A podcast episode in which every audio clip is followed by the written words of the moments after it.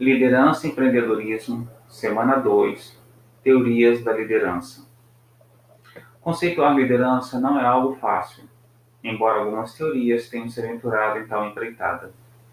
Liderar pressupõe um comportamento individual dirigido a fazer com que outro execute aquilo que foi proposto. Pode-se dizer que a liderança passa pela capacidade dos seres humanos em influenciar outras pessoas por meio da comunicação assertiva, logo, interação interpessoal.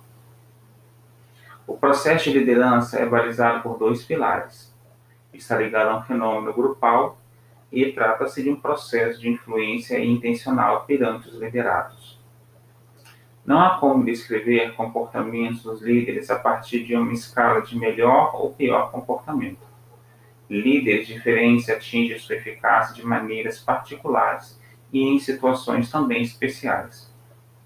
Há três tipos de teorias da liderança a conhecer. Teoria dos traços de personalidade. Tem como característica marcante a personalidade do líder, a personalidade possuída pelo líder. Ou seja, o líder já nasce líder.